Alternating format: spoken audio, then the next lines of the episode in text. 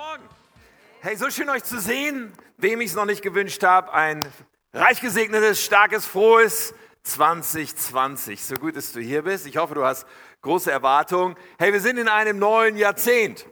Ein Freund von mir wies mich darauf hin, dass das Jahr gar nicht richtig stimmt. Mathematisch würde ja ein Jahrzehnt immer mit der Eins anfangen. Aber ganz ehrlich, wir sind jetzt in den 20er Jahren. Also für mich ist das ein neues Jahrzehnt. Und ich habe große Erwartungen an die 20er Jahre und an 2020 auch im Besonderen. So, ich glaube, es wird ein starkes Jahr werden und ich bin gespannt. Für uns als Gemeinde ist es auf jeden Fall ein ein Meilensteinjahr, denn wir werden endlich offiziell den Campus Schaumburg starten. Eine Kirche sein an zwei Standorten.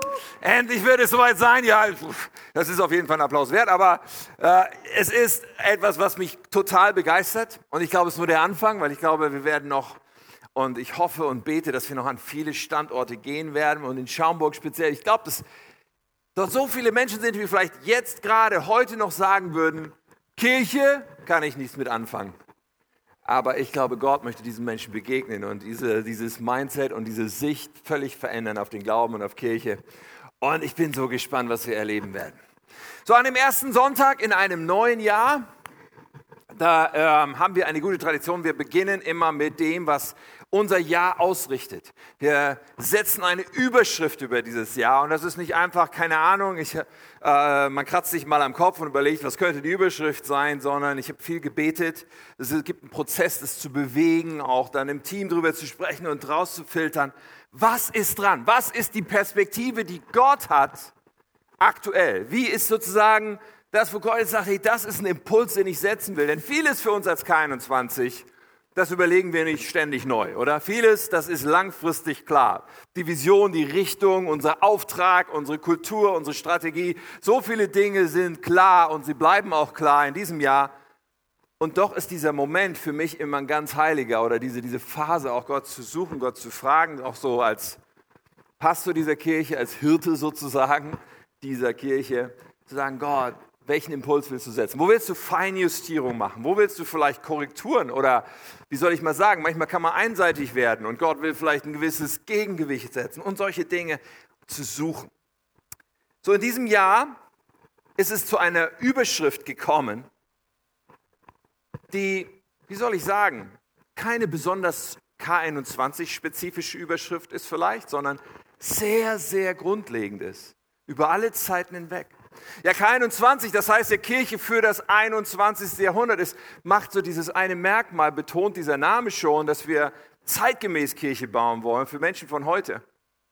Aber die Überschrift für 2020 ist alles andere als zeitgemäß. Sie ist absolut zeitlos, zeitunabhängig, immer gültig und immer extrem wichtig. Die Überschrift besteht aus zwei Worten, zwei unscheinbaren Worten auf den ersten Blick. Und wir haben zwei Bibelstellen dazu ausgesucht oder dazu äh, auf dem Herzen, das zu untermauern. Und ich werde diese beiden Worte jetzt gleich nennen. Ich hoffe, du bist schon gespannt. Ein Trommelwirbel habe ich nicht mitgebracht. Uh, come on. Und die beiden Bibelstellen vorlesen und dann starten wir in dieses Jahr. Die beiden Worte sind Nähe und Nachfolge. Nähe und Nachfolge. Und wir werden heute ein bisschen entdecken, was das bedeutet. Zwei Bibelstellen, dann beten wir und entfalten das miteinander. Johannes 12, Vers 8, 26, hier spricht Jesus und er sagt folgendes. Wer mein Jünger sein will, können wir die Folie? Aber ah, wer mein Jünger sein will, muss sich aufmachen und mir nachfolgen, denn mein Diener wird da sein, wo ich bin. Erste Aussage von Jesus. Philippa 3, Vers 8 und hier spricht Paulus und er schreibt, alles andere, alles, was ich aufgezählt habe vorher in dem Brief, was in meinem Leben wichtig war. Alles andere erscheint mir wertlos, verglichen damit, Jesus zu kennen. Lass uns beten miteinander. Himmlischer Vater, danke für dieses neue Jahr, danke für den neuen Start, Herr. Und danke, dass du zu uns reden möchtest heute. Das ist so sehr mein Gebet, dass wir das nicht verpassen, was für uns persönlich, für jeden von uns drin liegt Du liebst jeden von uns, du möchtest mit jedem von uns weitergehen, du möchtest zu uns reden.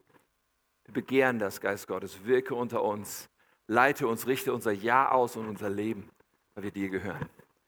Amen. Nachfolge. Das ist eigentlich zwar in dem Zweiklang der Worte das zweite Wort, aber das war das Wort, was mich total bewegt hat, eigentlich über Monate. Nachfolge. Das grundlegendste Wort vielleicht, die grundlegendste christliche Vokabel irgendwie, extrem wichtiges Kennzeichen jedes Christen. Und das ist so dieses, was ist dran für uns? Nachfolge. Ich meine, das Wort kommt daher, man kann auch Jüngerschaft sagen, ein bisschen frommer ausgedrückt, bedeutet genau das Gleiche. Es kommt daher, dass Jesus auftrat als ein jüdischer Rabbi. Und davon gab es damals andere auch, mehrere.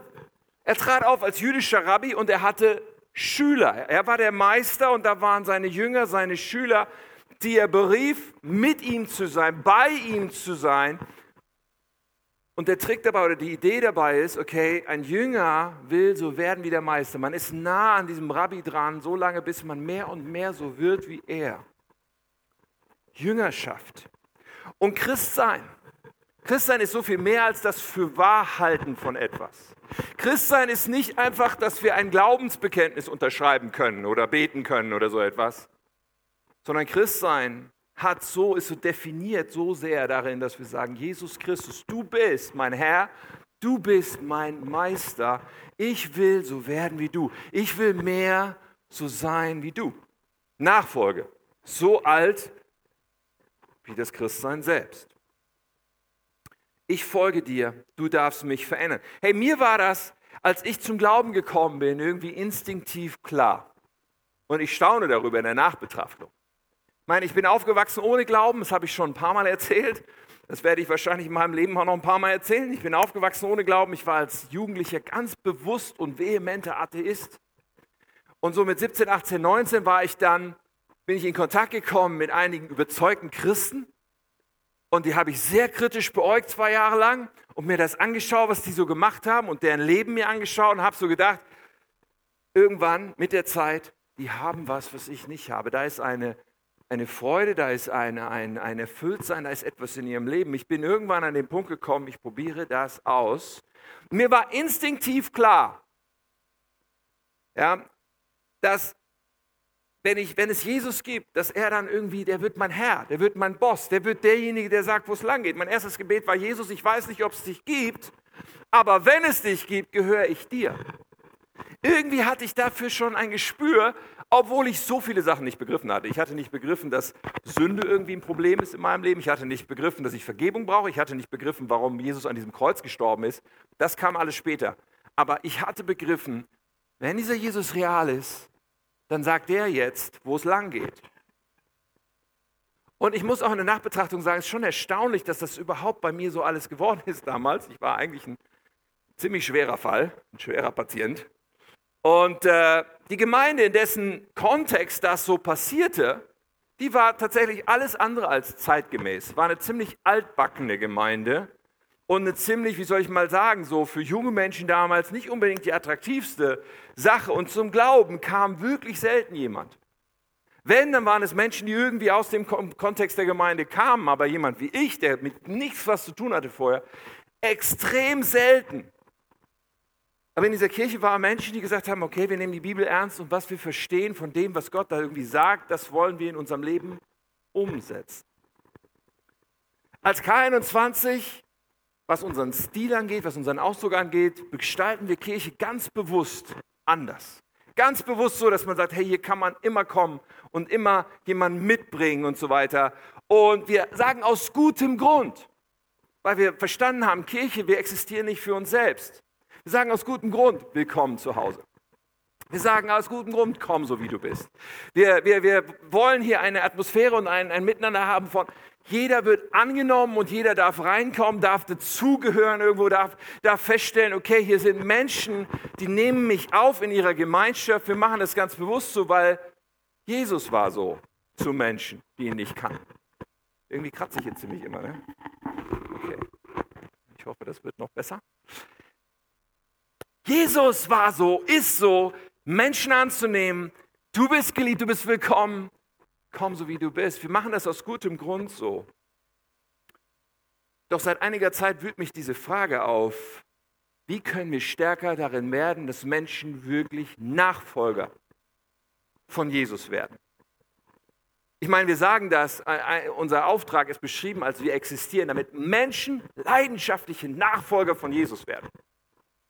Zur Kirche ist dafür da. Aber wenn ich jetzt Kirche als Zuhause erlebe, wenn ich diese Annahme erlebe, diese Beziehung, wenn ich die Atmosphäre genieße, wenn ich die Lieder singe, dann bedeutet das alles, auch wenn es alles gut ist, notwendigerweise noch nicht, dass ich Jesus nachfolge. Weil Nachfolge ist noch so viel mehr. Nachfolge ist ein radikaler Ruf. Ich musste denken an eine Situation, wo Jesus seinen Jüngern sagt, Jungs, demnächst werde ich an ein Kreuz genagelt werden und sterben. Und Petrus sagte, nein, bloß nicht Jesus. Und Jesus hat ihn ziemlich zusammengefaltet auf eine Art und Weise, die ich nie erleben möchte. Und dann sagt Jesus Folgendes zu seinen Jüngern, Matthäus äh, 16, Vers 24. Er sagt zu seinen Jüngern, wer von euch mir nachfolgen will, muss sich selbst verleugnen. Und er muss sein Kreuz auf sich nehmen und mir nachfolgen. Wer versucht, sein Leben zu behalten, wird es verlieren. Doch wer sein Leben für mich aufgibt, wird das wahre Leben finden. Mein Leben aufgeben, mich selbst verleugnen. Ich meine, das ist ziemlich krass. Jesus meint es genauso krass und genauso radikal, wie es hier steht. Dieser Ruf in die Nachfolge ist etwas gravierendes, krasses. Und im Moment so, ich habe die letzten letzte Zeit habe ich Apostelgeschichte gelesen. Und die Apostelgeschichte ist so das Buch im Neuen Testament, das eigentlich normales Christenleben beschreibt. Ich weiß nicht, ob du das wusstest, ja? Wenn du das liest, denkst du vielleicht, krass, was da alles passiert. Aber eigentlich, biblisch gesehen, ist das normales Christsein.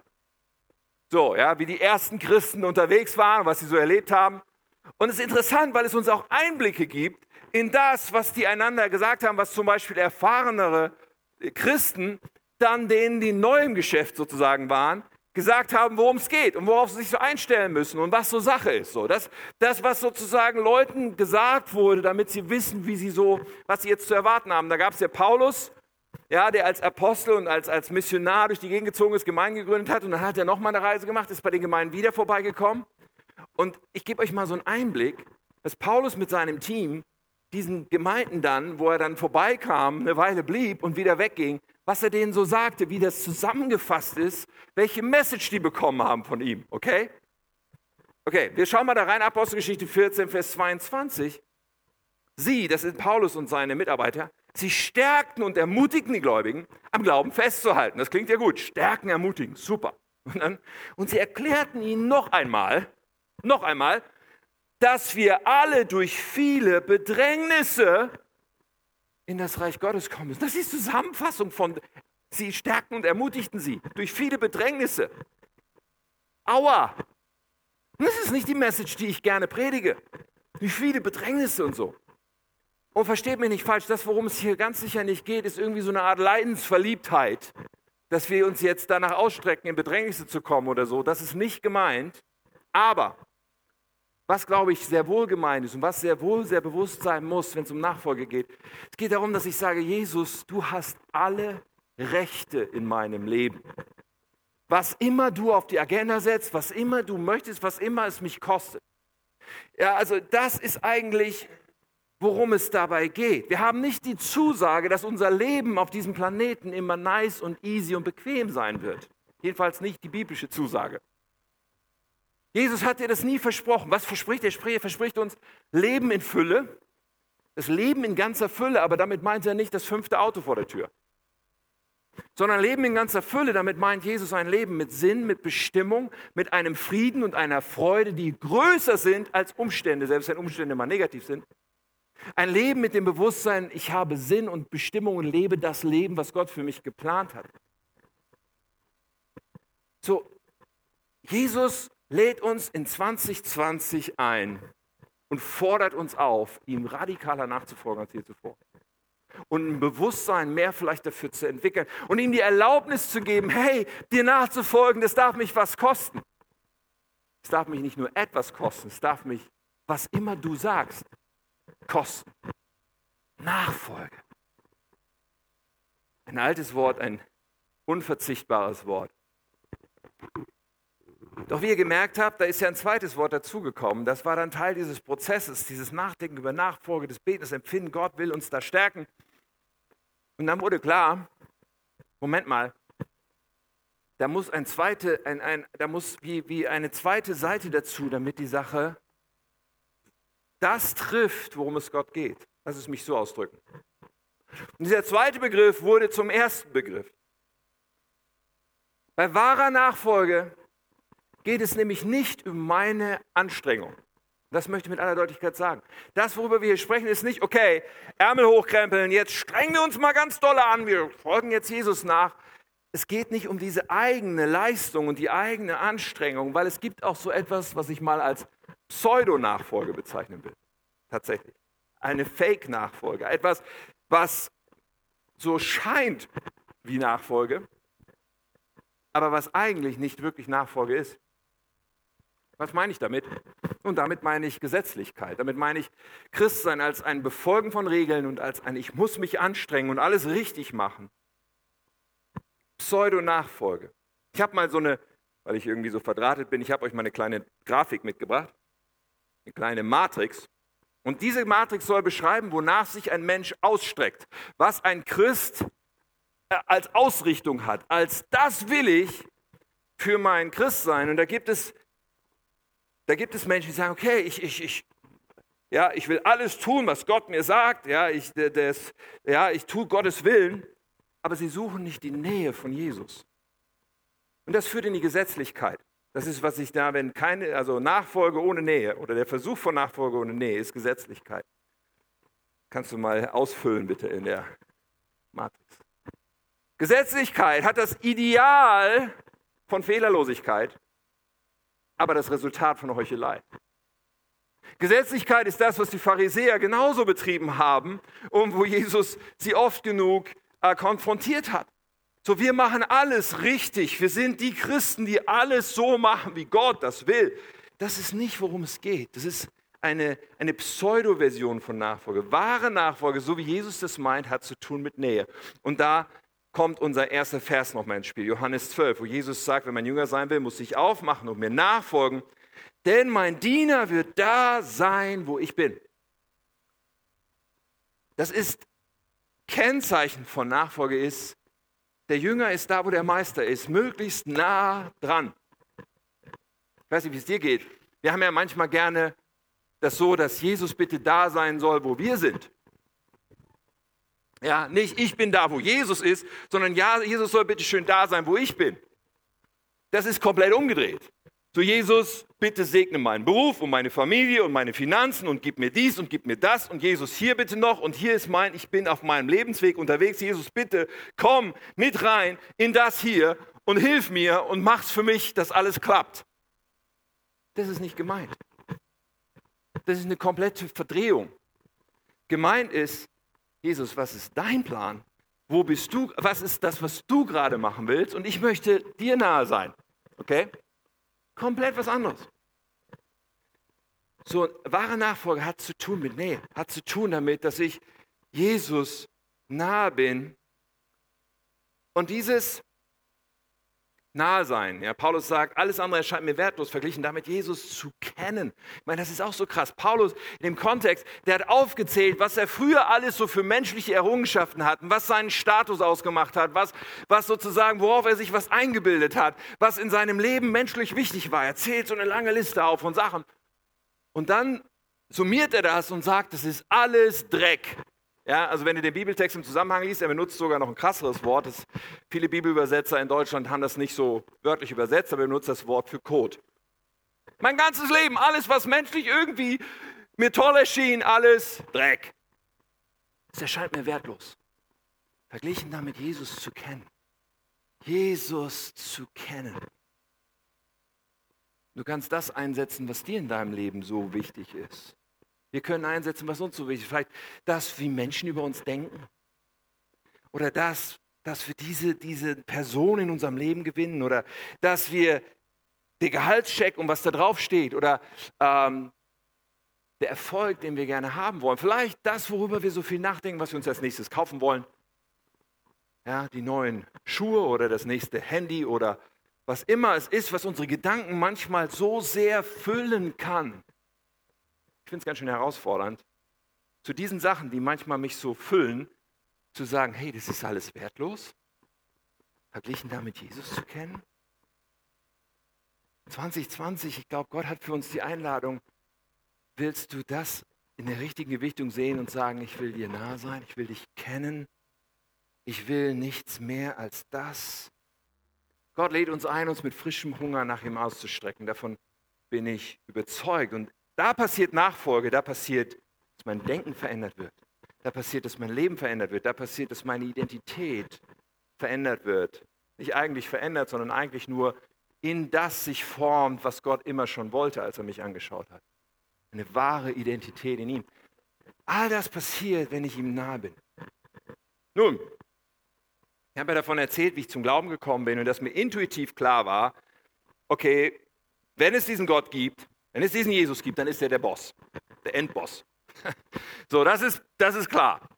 Irgendwie intuitiv, aber für das Thema Nähe, da habe ich länger gebraucht, beziehungsweise für das Thema Nähe war es entscheidend irgendwann, eine Begegnung zu haben mit dem Heiligen Geist.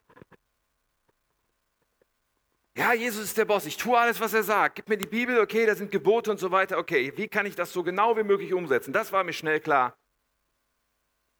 Aber dann festzustellen, Moment mal, der Heilige Geist ist der, den ich so sehr brauche, wenn ich Gott nahe kommen will. Lasst euch vom Heiligen Geist erfüllen, sagt Paulus an die Epheser in Epheser 5. Und das ist nicht eine einmalige Sache, sondern das ist eine Aufforderung, die jeden Tag frisch gilt.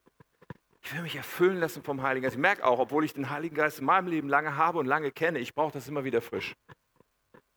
Und damals, so in den ersten äh, Jahren meines Christseins, war mir das nicht bewusst. Und ich war in einem Gemeindekontext, wo auch über den Heiligen Geist nicht geredet wurde und wo auch nicht viel klar war. So manchmal bis heute denke ich, für manche Christen ist der Heilige Geist sowas wie der unbekannte Gott. Keine Ahnung, Heiliger Geist, wer ist das? Wie geht das? Ich verstehe das, weil ich, ich war da, jahrelang. Aber mit der Zeit habe ich A, gut, mich hat irritiert, dass in der Bibel im Neuen Testament so viel vom Heiligen Geist die Rede ist und dass davon die Rede ist, dass es eine Geisterfüllung, eine Geistestaufe gibt, dass Menschen plötzlich in einer Sprache sprechen, die sie nicht gelernt haben, dass da Kraft ist, Zeichen und Wunder geschehen und so weiter, dass der Heilige Geist redet. Das Gebet zu etwas wird, was nicht eine Einbahnstraße ist. Ich rede und sage Gott, bam, bam, bam. Nein, Gott will zu mir reden. Gott will in mein Leben hineinsprechen und durch mich zu anderen sprechen. Und all das hat zu tun mit dem Heiligen Geist. Und ich habe irgendwie begonnen zu begreifen. Und dann habe ich auch so Biografien gelesen und Leute haben das beschrieben, wie sie den Heiligen Geist erlebt haben. Und ich dachte, Mensch, das will ich auch. Aber ich hatte niemanden zum Fragen. Ich saß in meinem Wohnzimmer und dachte so, okay, wenn das alles so ist, dann kann ich jetzt Gott einfach darum bitten, dass er mich im Heiligen Geist erfüllt und dass er mir das schenkt mit dieser Gebetssprache und all das. Und ich, ich saß so auf meinem Sofa und ich habe Gott gebeten und ähm, darum ge äh, ihn gefragt und dachte so, okay, jetzt ist es da und jetzt kann ich damit anfangen. Und dann habe ich so ein paar Silben ausgesprochen. Ich kam mir so komisch vor und dachte, das ist alles Quatsch. Und ich war so unsicher. Und es hat ein paar Monate, Zeit, ist Zeit vergangen.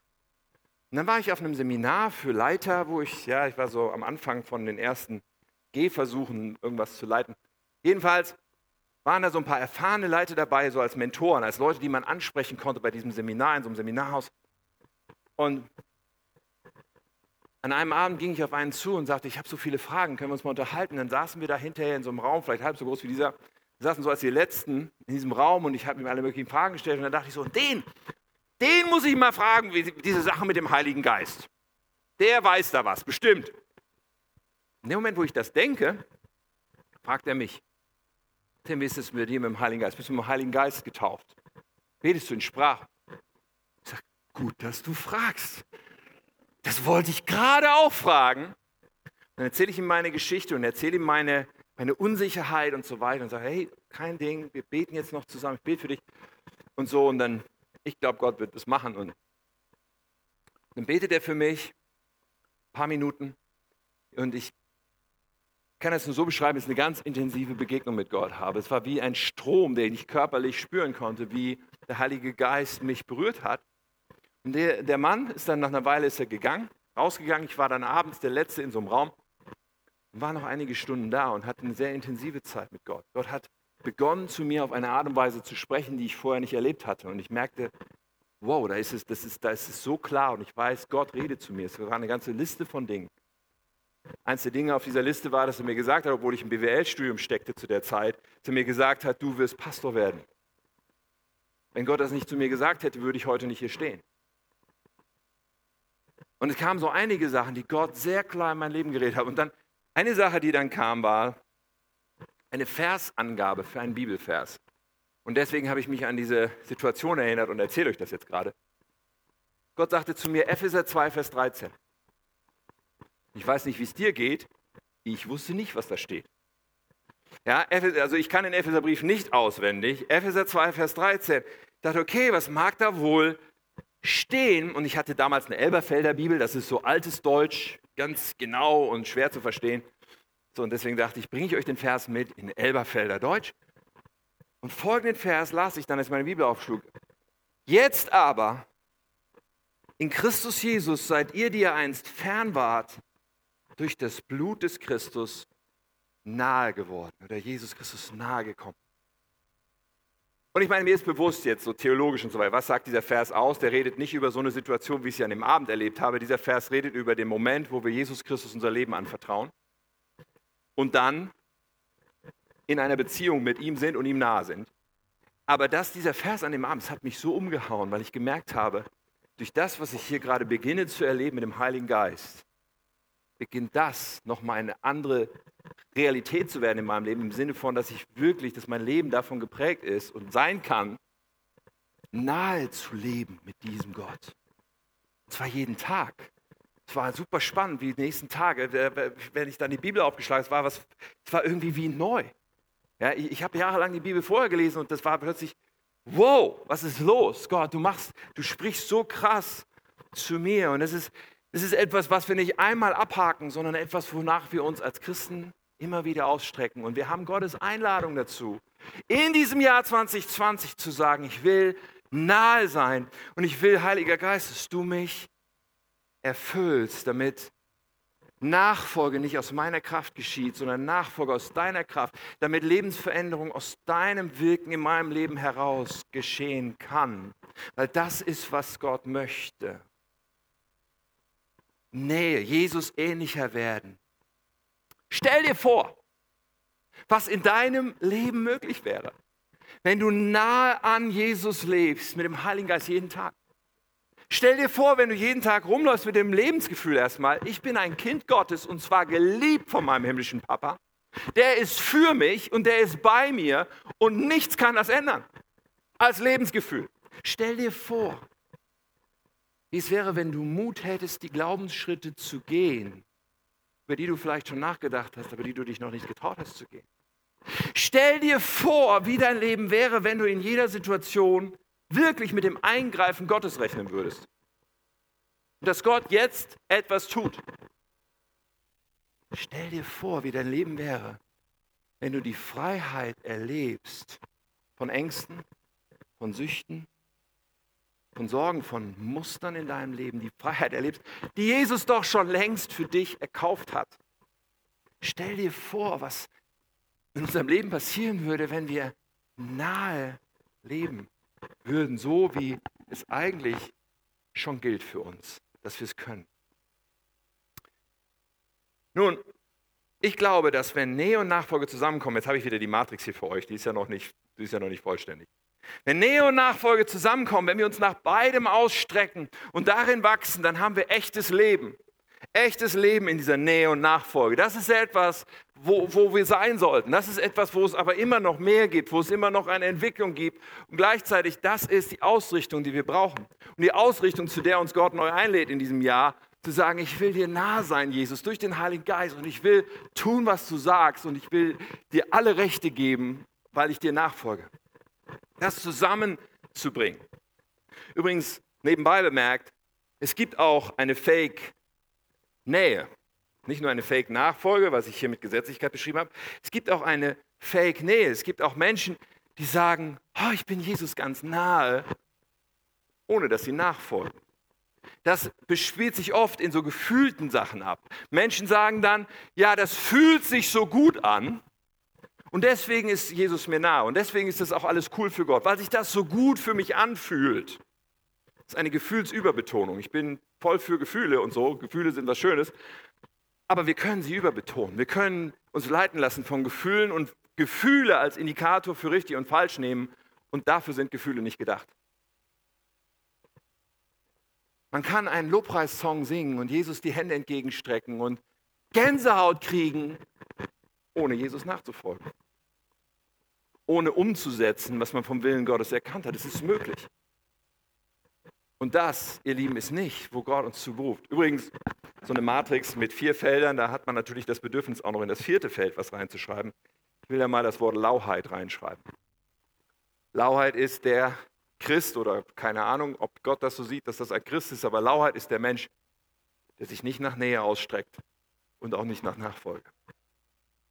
Doch wir sind eingeladen, wir sind berufen, nah an Jesus, mit der absoluten Entschlossenheit zu tun, was er sagt, seinen Willen umzusetzen, zu werden wie er, uns in unserem Denken und unserem Wesen und in unserer Identität prägen zu lassen von ihm, in dem zu leben. Und wenn du diese Matrix so anschaust, dann will ich dich fragen, wo stehst du? Wo sortierst du dich ein? Ja. Haben so diese riesige Einladung Gottes, uns einzusortieren und zu sagen, ich will einer sein in 2020, dessen Fokus Nähe und Nachfolge ist, dessen Ausstrecken Nähe und Nachfolge ist in diesem Jahr und ihm klarer zu nachzufolgen und näher an ihm zu leben, unsere Glaubenswurzeln zu bauen. Deswegen werden wir uns in diesem Jahr ausstrecken nach dem Heiligen Geist.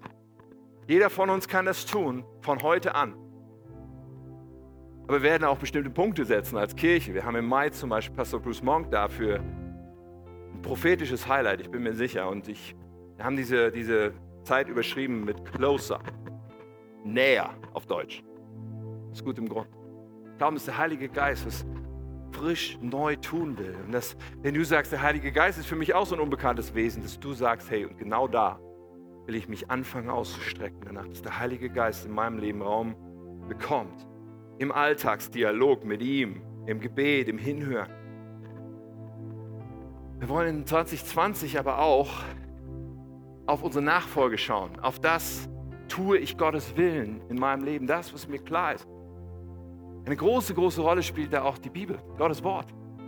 Deswegen werden wir in diesem Jahr verschiedene Gelegenheiten schaffen, verschiedene Predigtreihen zum Beispiel, wo wir ganz, wo wir sehr stark von, vom Bibeltext und von, von, von dem Biblischen herkommen, um Lust zu machen und um Hilfestellung zu geben, dass du anfängst, die Bibel zu studieren wie nie zuvor und die Bibel zu kennen wie nie zuvor und zu sagen, Jesus, ich will, dass du zu mir redest. Heiliger Geist, rede zu mir, wenn ich diese Bibel lese. Ja, von der Discover Kleingruppe Bibelstudium hast du schon gehört gerade. Wenn du also ein Neueinsteiger bist und sagst, ich Bibel lesen, großes Fragezeichen, vielleicht ist die Kleingruppe was für dich. Es gibt viele Möglichkeiten. Nachfolge zu leben und darin zu wachsen. Ich will mehr werden wie Jesus. So, nochmal die Grafik hier und, und ich will nochmal die beiden Worte betonen, die unter Nähe und Nachfolge stehen, nämlich Gnade steht unter Nähe und äh, Disziplin steht unter Nachfolge. Das hat einen Grund. Wir brauchen beides in der richtigen, im richtigen Balance. Wir müssen verstehen, dass da Gnade ist, dass mir meine Schuld vergeben ist, dass ich frei zu diesem Papa im Himmel kommen kann aber wir müssen auch verstehen, es braucht auch Disziplin, es braucht gute Gewohnheiten. Es braucht es, dass ich, wenn ich das noch nicht tue, anfange, die Bibel zu lesen und Gebet zu meiner Gewohnheit zu machen und gewisse Routinen habe. Ich brauche beides. Es ist nicht ein Entweder-Oder, sondern es ist beides so nötig. Deswegen Nähe und Nachfolge. Vielleicht hast du vorhin gedacht am Anfang, Nähe und Nachfolge, na, was mag das wohl sein? Keine Ahnung. Aber es braucht genau dieses beides zusammen.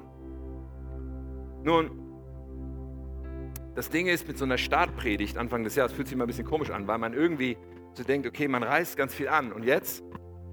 Genau, und jetzt kommt dieses Jahr 2020. Wir werden nicht nur in den nächsten Wochen eine Predigtreihe haben. Eigentlich werden wir dieses Jahr eine ganze Menge Predigtreihen haben, die wir auch alle als eine irgendwie hätten bezeichnen können.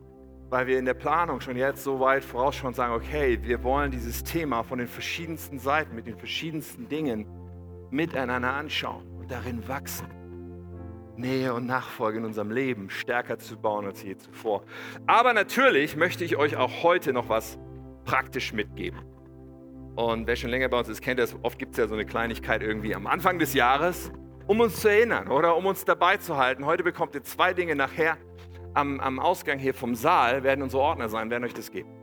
Das eine sind diese Scheckkarten. Nähe und Nachfolge gedacht als Erinnerung, gedacht dafür, dass wir das im oder wie auch immer, dass wir es immer bei uns haben, uns immer wieder erinnern, hey, Nähe und Nachfolge, das soll mein Fokus sein in diesem Jahr. Die beiden Bibelverse stehen da drauf. Mit dieser Karte kannst du nicht bezahlen im Geschäft. Du kannst es versuchen, aber ich fürchte, ich fürchte, es wird nicht funktionieren. Aber viel kostbarer, du kannst dich erinnern, hey, das soll mein Fokus sein in diesem Jahr, Jesus, ich will nahe. Du lädst mich ein. Du sagst, ich bin nahe geworden durch das Blut Christi. So, ich will das entfaltet sehen in meinem Leben und ich will tun, was du mir sagst. Und das zweite ist etwas, was ich jetzt noch mit euch anschauen will, was du dir dann auch mitnehmen kannst. Auf diesem, dieser Karte hier steht ein Gebet. Steht darüber mein 2020 Gebetsbekenntnis. Und auch das soll eine Hilfestellung sein, eine Hilfe sein für dich jeden Tag. Deinen Tag zu beginnen, deine Zeit mit Gott zu beginnen und ein Gebet zu beten, um Gott gegenüber auszudrücken, worum es an diesem Tag gehen soll, aber auch um dich selbst zu erinnern, was so wichtig ist für uns. Hey, dieser Tag, ich will diesen Fokus haben. Ich werde das Gebet gleich vorlesen. Du kannst dieses Gebet gleich direkt nehmen, während ich das vorlese und kannst sagen, okay, ja, ich will das mit, ich will mit ja, abspüren und mit reinbeten in dieses Gebet für mich. Und wenn du sagst, bei mir ist noch Luft nach oben, was meine Nähe zu Jesus angeht oder auch was meine Klarheit in der Nachfolge angeht, mache ich dir so Mut, dieses Gebet als Hilfestellung zu nutzen. Und wie gesagt, du kannst es mitnehmen. Das ist so das Format von einer Bibel. Ja, und da kannst du das reinlegen, kannst es jeden Tag aussprechen, dich fokussieren, sehr, sehr bewusst machen. Ich werde das jetzt lesen. Wir haben das auch hier oben am Screen. Ich lade dich ein, bete innerlich mit. Mach es zu deinem Gebet schon jetzt und ab jetzt. Mein 2020 Gebetsbekenntnis. Jesus Christus, du bist der Herr über mein ganzes Leben. Regiere heute über alles, was ich denke, sage, tue und fühle. Ich bin dein geliebtes Kind. Danke, dass du für mich bist und mich einlädst, dir heute ganz nahe zu sein. Heiliger Geist, erfülle mich heute. Sprich zu mir und leite mich. Du darfst Du darfst mich heute gebrauchen, selbst wenn es für mich Verzicht bedeuten sollte oder unbequem sein sollte. Zeig mir die Begegnungen und Werke, die du für mich vorbereitet hast. Präge mein Denken, meine Identität. Ich will mehr so werden wie du. Hilf mir heute liebevoll, demütig und großzügig zu sein. Du willst mir Frieden, Freude und Kraft schenken, sogar dann, wenn der Tag Herausforderung oder Schmerz bringen sollte. Du hast Freiheit für mich erkauft. Durch dich bin ich mehr als ein Überwinder. Nur bei dir finde ich das Leben in Fülle. Du bist meine Hoffnung, hier und bis in Ewigkeit. Ich will dir treu und klar nachfolgen und ich will heute deine Nähe suchen. Amen. Stell dir vor, was in diesem Jahr passieren kann und das eine tägliche Gewohnheit wird. Stell dir vor, mit das zu unserem Fokus machen, ganz persönlich jeder von uns, mit das jeden Tag zu unserem Fokus machen. Gott, du darfst heute meinen Tag leiten, du darfst mich unterbrechen, du darfst mir zeigen, wo du bist, weil ich will heute da sein, wo du bist. Stell dir vor, was in deinem Leben möglich ist. In diesem Jahr. Lad uns ein, aufzustehen miteinander. Ich möchte jetzt einfach noch Gebetsmoment haben mit uns. Ich glaube, dass dieser Staat wirklich ein, ein, eine weit ausgestreckte Arme von Gott sind, ein, ein Angebot an uns. Willst du mir näher sein als je zuvor? Willst du nachfolgen? Nachfolgen. werden, wie ich bin.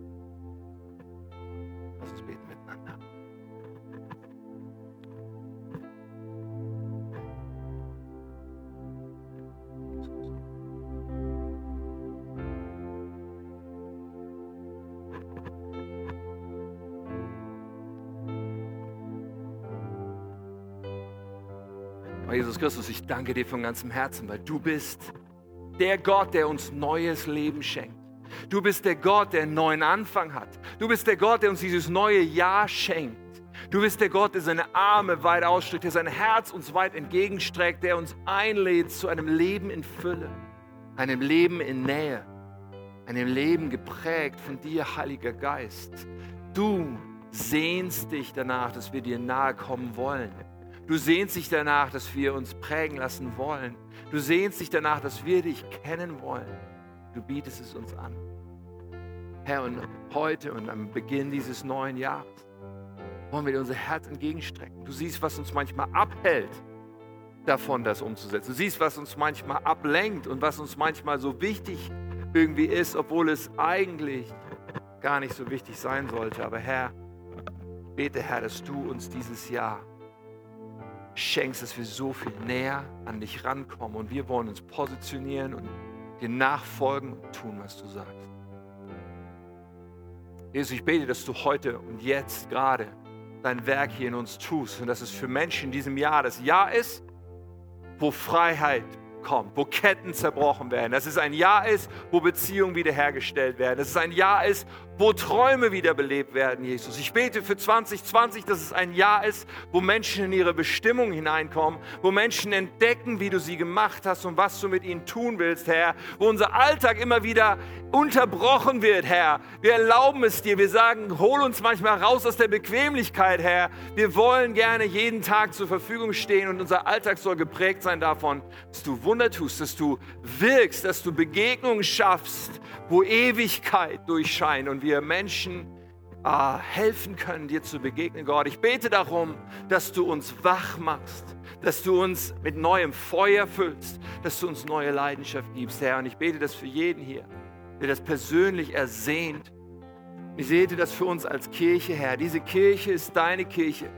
Die K21 gehört dir und sie soll eines vor allen Dingen, nämlich ein Instrument zu deiner Ehre sein, etwas sein, was du gebrauchen kannst, etwas sein, wodurch du groß wirst und durchscheinst, Gott. Wir beten, dass dein Wille mit uns geschieht und dass du uns voranbringst und mit uns baust, was du bauen willst.